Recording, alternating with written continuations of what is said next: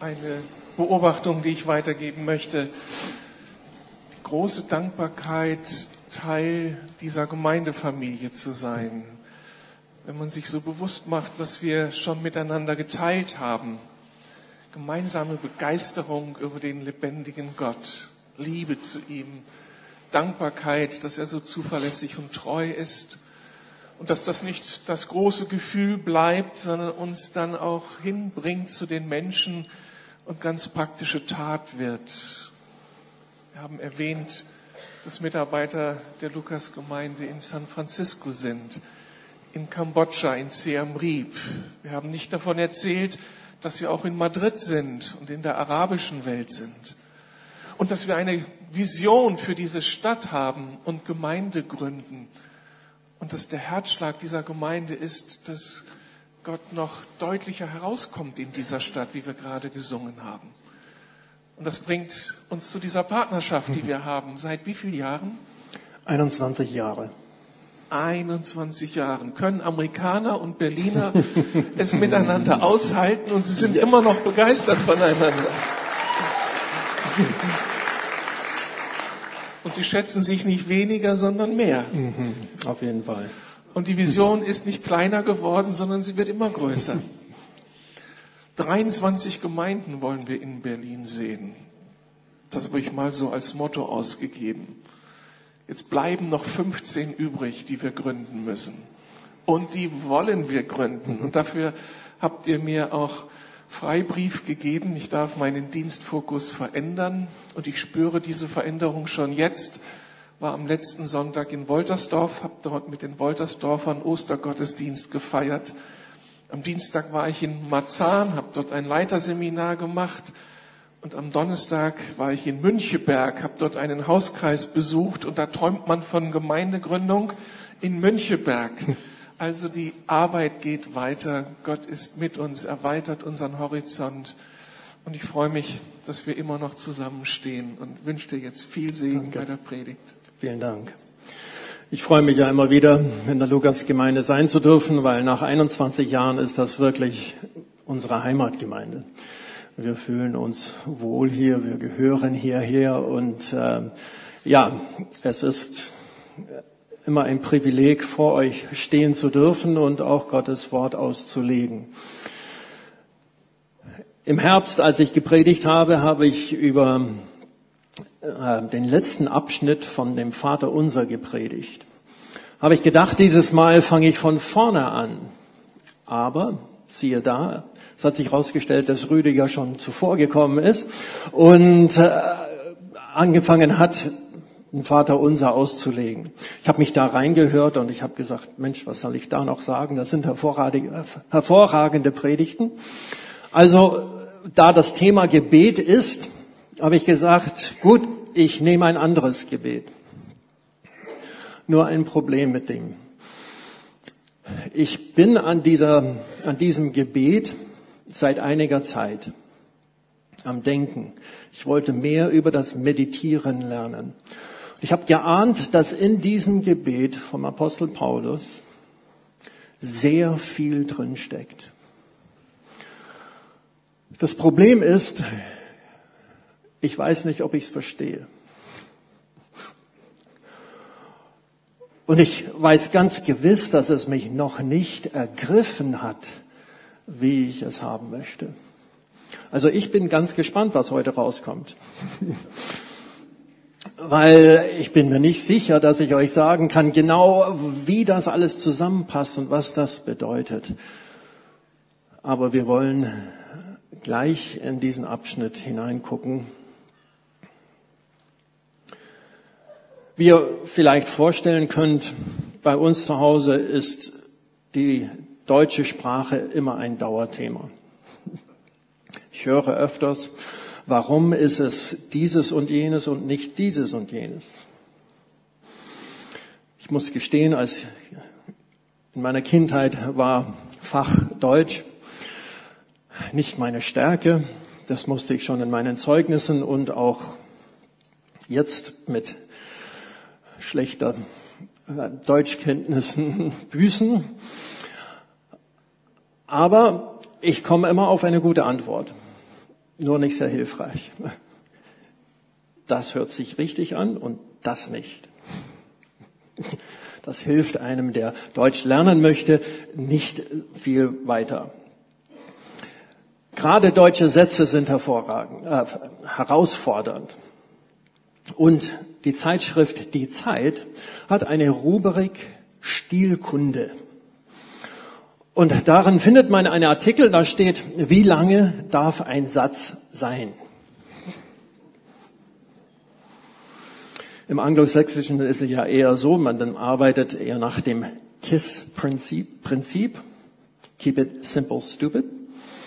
Ähm, und da, also das bedeutet, kürzer, einfacher ist immer besser.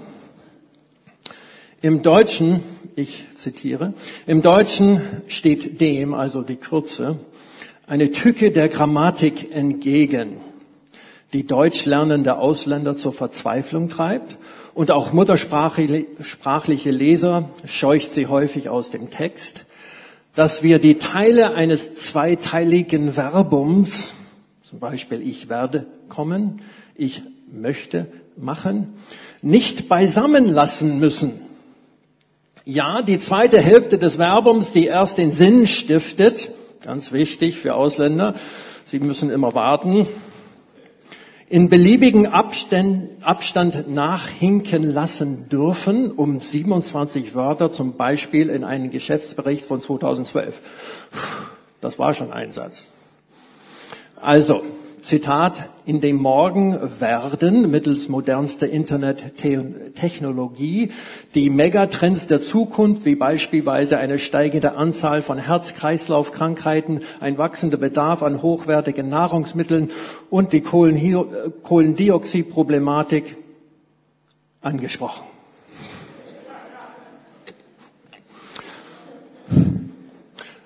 Warum die Deutschlektion?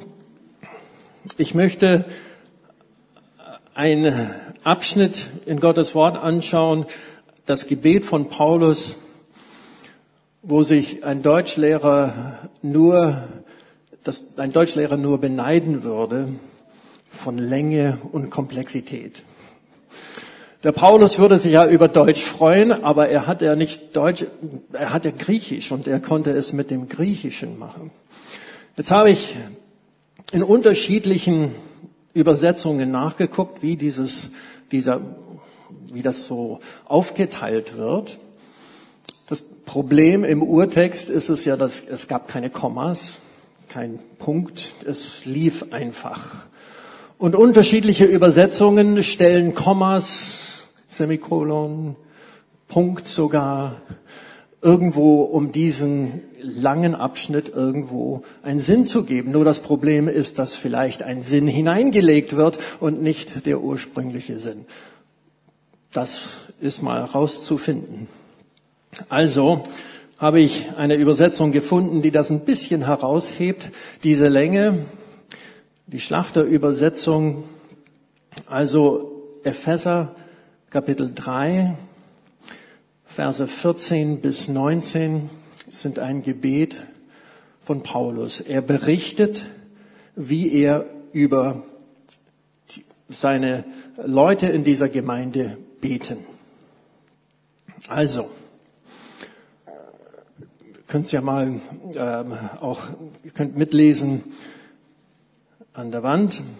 Deshalb beuge ich meine Knie vor dem Vater unseres Herrn Jesus Christus von dem jedes Geschlecht im Himmel und auf Erden den Namen erhält, dass er euch nach dem Reichtum seiner Herrlichkeit gebe, durch seinen Geist mit Kraft gestärkt zu werden an dem inneren Menschen, dass der Christus durch den Glauben in euren Herzen wohne, damit ihr in Liebe gewurzelt und gegründet, dazu fähig seid, mit allen Heiligen zu begreifen, was die Breite, die Länge, die Tiefe, die Höhe sei und die Liebe Christus zu erkennen, die noch alle Erkenntnis übersteigt,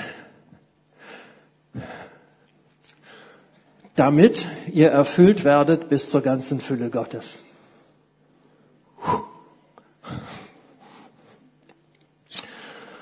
Vater, jetzt kommen wir vor dir und das hast du uns geschenkt.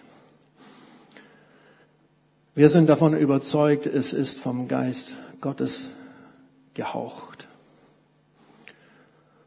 Und das ist für uns zu lernen, verstehen, zu wachsen, zu erkennen und dir ähnlicher zu sein und dich zu verherrlichen. Hilf uns dann jetzt,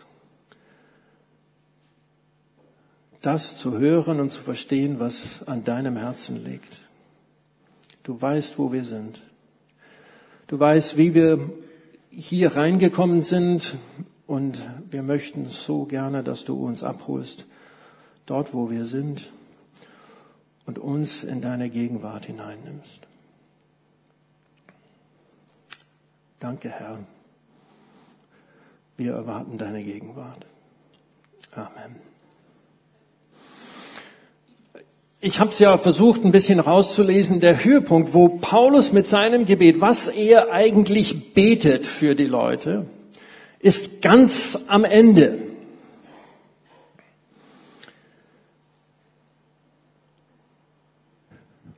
Ja, jetzt sehe ich es gerade nicht. Damit ihr erfüllt werdet bis zur ganzen Fülle Gottes damit ihr erfüllt werdet zur ganzen Fülle Gottes. Denkt da ein bisschen darüber nach. Was ist das für eine Aussage? Paulus betet, dass die Menschen dort in Ephesus, aber es ist auch für uns, dass wir erfüllt werden von der ganzen Fülle Gottes. Wie sieht so eine Person aus? Wo gehen eure Gedanken dorthin?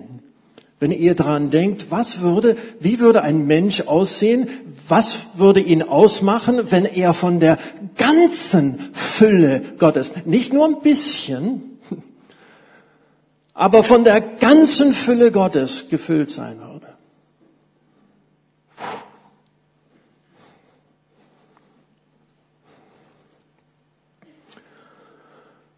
Vielleicht kommen wir ein bisschen näher an dem, dass es konkret wird. Paulus sagt zu den Kolosser, in Christus lebt die ganze Fülle Gottes. Okay, dann können wir sagen, kennen wir, die Antwort ist immer Jesus, abgehakt, machen weiter. Aber denken wir darüber nach. Die ganze Fülle Gottes lebt in Jesus. Jetzt könnten wir, es sind ja Bücher, es sind ja Bibliotheken über Jesus Leben geschrieben und wie er ist und was ihn ausmacht. Und wir können das natürlich heute Morgen nicht alles besprechen, aber vielleicht ein Grund, eine Grundsache, die man damit erkennt, ist diese Gottverbundenheit. Jesus konnte sagen, ich tue nichts, außer was der Vater mir sagt. Was bedeutet das? Dass er in seinem alltäglichen Leben, in all dem, was er macht, überall, wo er hinging, so verbunden war mit Gott, dass er sagen konnte, ich verstehe, was Gott hier gerade macht. Ich weiß, was Gott machen will in dieser Situation. Und nur das tue ich. Das wäre toll. Das ist ja unsere Botschaft. Das ist die gute Nachricht. Die gute Nachricht ist nicht nur, deine Sünden sind vergeben. Das auch, sonst könnten wir ja die Beziehung mit dem Vater nicht haben. Aber es ist breiter, größer, reicher, weil Jesus kam, der Messias kam, um die Beziehung mit dem Vater wiederherstellen zu, äh, herzustellen. Und wir dürfen den allmächtigen Gott in die Gegenwart treten und mit ihm verbunden sein und mit ihm leben und erfüllt werden, wie Paulus hier es sagt. Ich kann mir nichts Schöneres vorstellen, ob es in allen Beziehungen, die ich lebe, überall zu wissen und zu verstehen. Was bedeutet es, dass sein Reich hier in dieser Situation kommt? Und so zu leben, weil ich es verstanden habe oder weil ich es erfahren habe, von der ganzen Fülle Gottes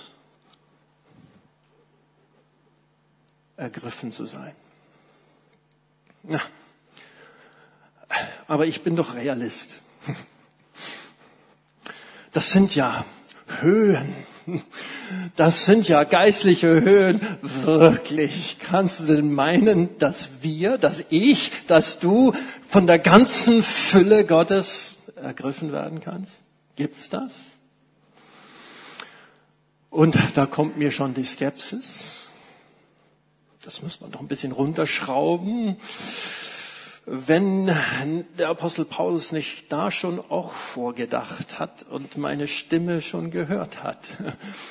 Die gute Nachricht sagt, gleich folgend darauf in Vers 20, Gott kann unendlich viel mehr an uns tun, als wir jemals von ihm erbitten oder uns ausdenken können. Vielleicht ist meine Erwartung nicht hoch genug von dem, wie Gott mich erfüllen könnte. Wie viel von Gott in meinem Leben sein könnte. Vielleicht habe ich keine Ahnung, wie groß, wie voll das sein könnte. Und da möchte ich weiterladen. Jetzt gibt's ja da ein Vorgespann. Er führt dahin. Jetzt können wir den Abschnitt anschauen und sagen, gut, ich will die sieben Schritte für das Erfülltsein. Da arbeite ich heute Nachmittag dran. Gut, vielleicht schaffe ich es nicht bis morgen, aber auf jeden Fall bis nächsten Sonntag will ich von der ganzen Fülle Gottes erfüllt sein. Gut, machen wir das. Jetzt die sieben Schritte. Ich denke, vielleicht ist es mehr so, es ist ein großer Topf und wir wollen was kochen. Und da gibt's Inhalte, die rein müssen. Unglaubliche, schöne, wunderbare Inhalte, die rein müssen, um dieses zu kochen, dieses Erfülltsein von der ganzen Fülle Gottes. Drei Sachen, und das hört sich sehr nach Paulus an. Ich glaube, die Inhalte sind Gnade, Glaube und Liebe.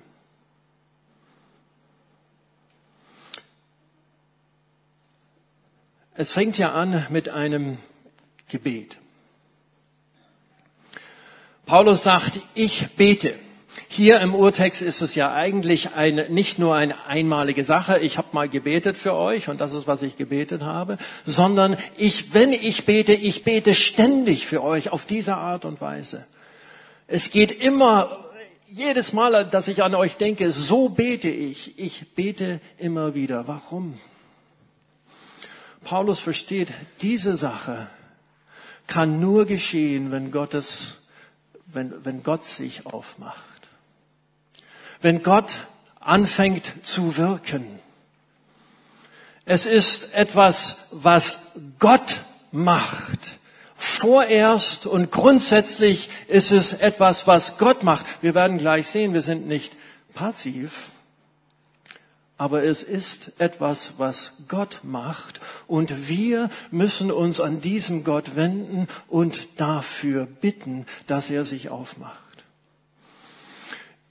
Wegen Zeitgründen will ich jetzt da nicht tief hineingehen über diesen Satz über den Vater, aber hat ja auch Rüdiger schon zum Teil gemacht mit diesem Vater, der Gedanke, wir kommen zum Vater. Ja, der Vater, der der Inbegriff vom Vatersein ist, bei dem alle Vaterschaft definiert wird. Wir kommen zu diesem Vater. Nicht einen unwilligen Gott, aber einen, der kommen, der geben möchte und geben will, so hat er es gesagt. Es ist seine Gnade. Und was wird gefragt? Ich habe bei der letzten Predigt diesen Vers schon mal erwähnt, aber das ist so lange her, da muss ja keiner, vielleicht erinnert ihr euch an dem, ich habe Onkel Dagobert rausgebracht. Ja? Ihr kennt doch Onkel, Onkel Dagobert mit seiner Riesentresor, mit dem Geld, was er da drin hat. Jetzt will ich nicht Gott und Onkel Dagobert, das sind komplett anders. Onkel Dagobert will nur mehr, Gott will mehr geben. Aber das, das ist so ein Bild für mich von dem Reichtum seiner Herrlichkeit. Und Paulus sagt, ich bete, dass der Vater aus dem Reichtum seiner Herrlichkeit entnimmt, dass er sein Reichtum plündert für uns und uns Kraft gibt, Macht. Das Wort Dynamis steckt dahinter. Er soll uns Kraft geben. In den inneren Menschen.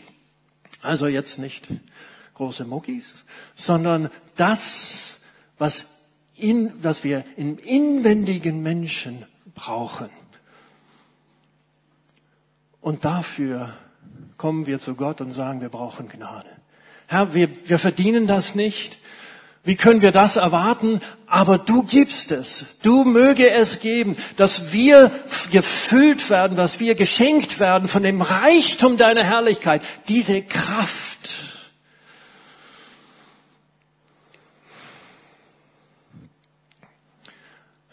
Wer, wer ist denn von in dieser Ecke hier drüben? so der längste. Würdest mal aufstehen, der längste? Und jetzt, jetzt bin ich ganz frech. Und, und, und wer die kürzeste? ja. ja, kannst es ja. Du, du bist ja schon mal gestanden, aber jetzt. Ja, jetzt rein theoretisch, von der Physik her, von der, äh, von der Physik her, wenn ich diese zwei Personen vom Fleck bringen möchte, wo muss ich mehr Kraft aufwenden? Es könnte ja sein, dass der Größere mehr Widerstand leisten könnte. Nicht unbedingt. Dankeschön. Hier dürfte. Wozu braucht man Kraft? Ganz einfach in der Physik. Man braucht Kraft, um etwas, eine Gegenkraft zu überwinden. Es ist nicht nur, Gott, gib mir Kraft, dass ich Kraft habe. Nein, ich brauche diese Kraft, um etwas zu überwinden. Und was gäbe es da zu überwinden? dass er euch nach dem Reichtum seiner Herrlichkeit gebe, durch seinen Geist mit Kraft gestärkt zu werden an den inneren Menschen, dass der Christus durch den Glauben in euren Herzen wohne. Was ist nötig? Glaube. Wofür brauchen wir Kraft? Gegen den Unglauben gegen den Unglauben in meinem Herzen. Glaube ich wirklich, dass Jesus in mir lebt? Glaube ich, dass Jesus, ja, mein Herz steht hier, also das, was mein ganzes Leben ordnet, bildlich. Glaube ich, dass dort Jesus sitzt und dort Jesus lebt in mir. Ich muss immer sagen, bei mir ist viel Unglaube. Dass Gott mit mir täglich und in jeder Situation ist. Und ich muss den Unglauben überwinden. Wie kann das aussehen? Paulus sagt es vielleicht später in dem gleichen Brief. Er sagt zuletzt, seid stark in dem Herrn und in der Macht seiner Stärke. Und dann, wie ihr wisst, geht es weiter und es wird über die Waffenrüstung gesprochen. Vor allen Dingen aber ergreift den Schild des Glaubens, mit dem ihr, ihr auslöschen könnt alle feurigen Pfeile des Bösen. Ja, wir brauchen Kraft, gegen die feurigen Pfeile des Bösen anzukommen. Das kann man vielleicht hauptsächlich als Lügen verstehen. Immer wieder der Feind, das ist seine Macht, sind seine Lügen, die er uns ins Herz legt, immer wieder. Nein, Gott ist nicht für dich, Gott ist nicht mit dir, Gott ist nicht interessiert an, an dich. Gott will dich nicht gebrauchen, du bist nicht gut genug, dass ich dich in meinem Reich gebrauchen sollte. Und das im Glauben, damit müssen wir kämpfen. Und wir brauchen eine unglaubliche Kraft Gottes, dass wir gegen diesen Unglauben kämpfen, dass der Glaube in uns wohnt.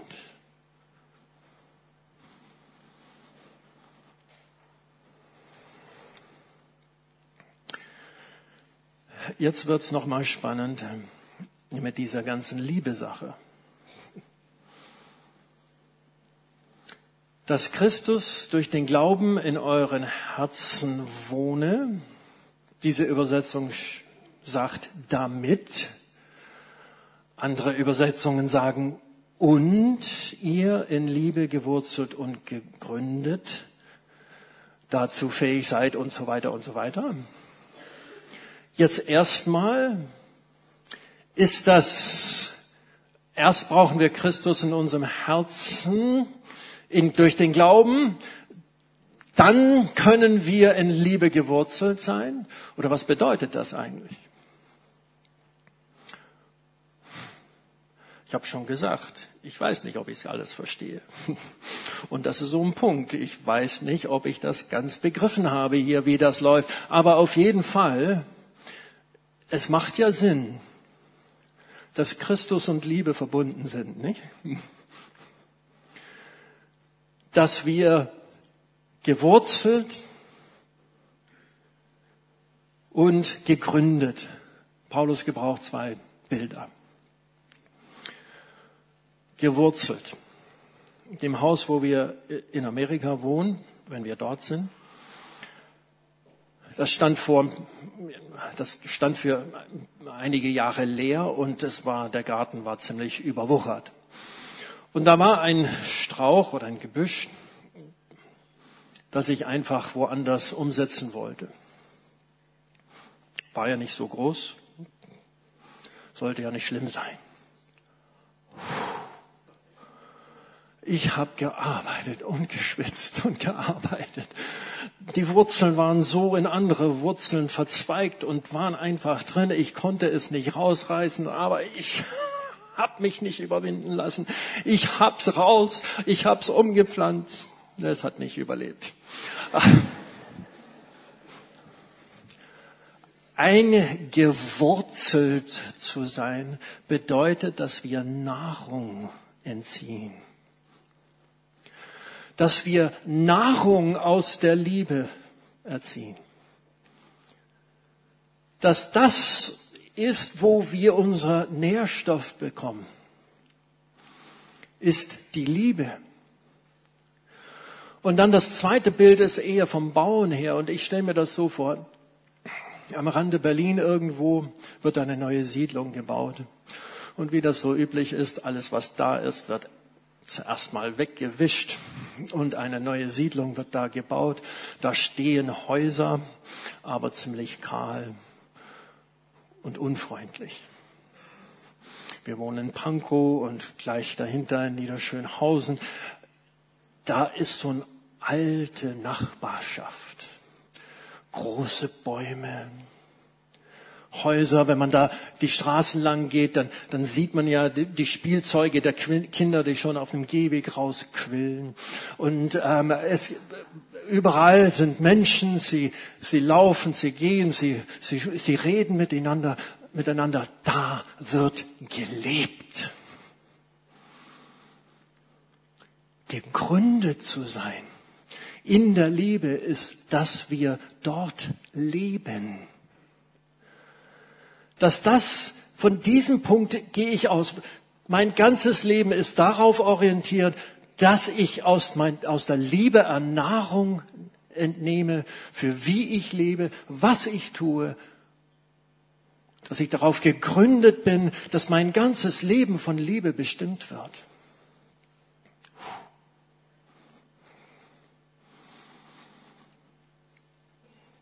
Ich weiß nicht, wie es bei euch ist, aber wenn das eine ganz kausale Voraussetzung ist, um erfüllt zu werden,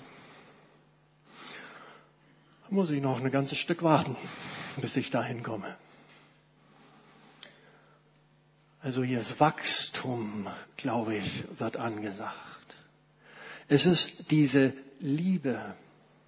Wir haben äh, wir haben auch so ein wunderbares Bild heute Morgen gehabt, diesen Kleinen und die Segnung und die Elternliebe. Und da ist schon was Besonderes. Wenn man in eine halbwegs gesunde Familie aufge, aufgewachsen ist, dann weiß man, dass die Eltern einen geliebt haben.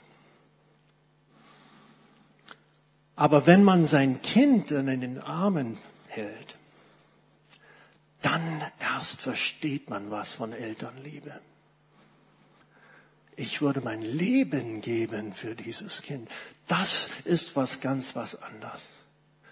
Und das ist hier auch mit dieser Liebe, in, in Liebe verwurzelt zu sein, in Liebe gegründet zu sein, dass wir jetzt eine andere Erfahrung haben von was Liebe ist dann zu verstehen, und das geht weiter hier mit dieser Liebe-Sache, und das ist ja ein bisschen das Komische, um Liebe zu verstehen, müssen wir Liebe in Liebe gegründet sein.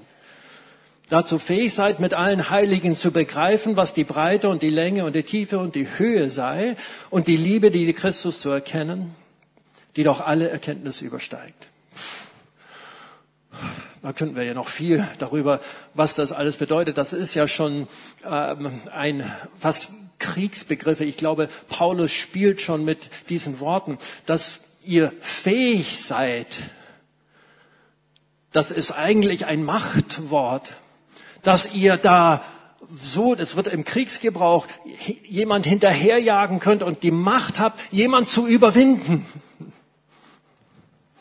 Ein ganz starkes Wort, dass ihr die Macht habt, die Kraft habt, die Fähigkeit habt, zu kapieren, wie groß die Liebe Jesu Christi ist.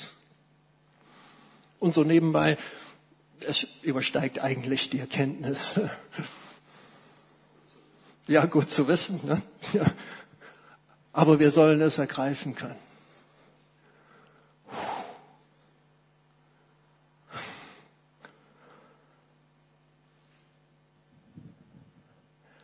Dieses Erkenntnis natürlich ist eine Erfahrung, ein Verständnis.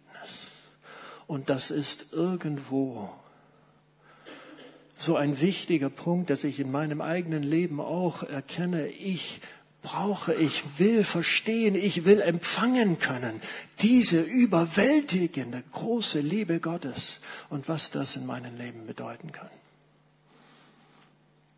Nämlich all das wurde gesagt und dann steht wirklich so, wie es hier dann steht, damit. Da ist das einzige damit in diesem ganzen Abschnitt. Damit ihr erfüllt werdet von der ganzen Fülle Gottes.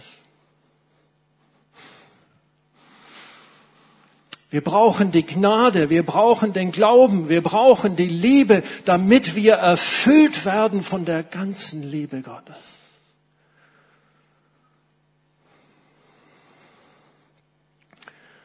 Geschwister, ich, ich bin noch ganz am Anfang mit diesem Abschnitt. Aber vielleicht weckt das in euch ein bisschen Sehnsucht und euch mit diesem Abschnitt auch noch mehr zu befassen. Was wäre, wenn wir alle, wenn wir alle von der ganzen Fülle Gottes erfüllt werden.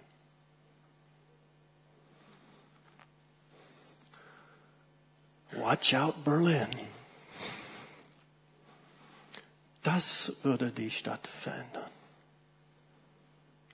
15 Gemeinden, zu klein. Brauchen eine größere Vision.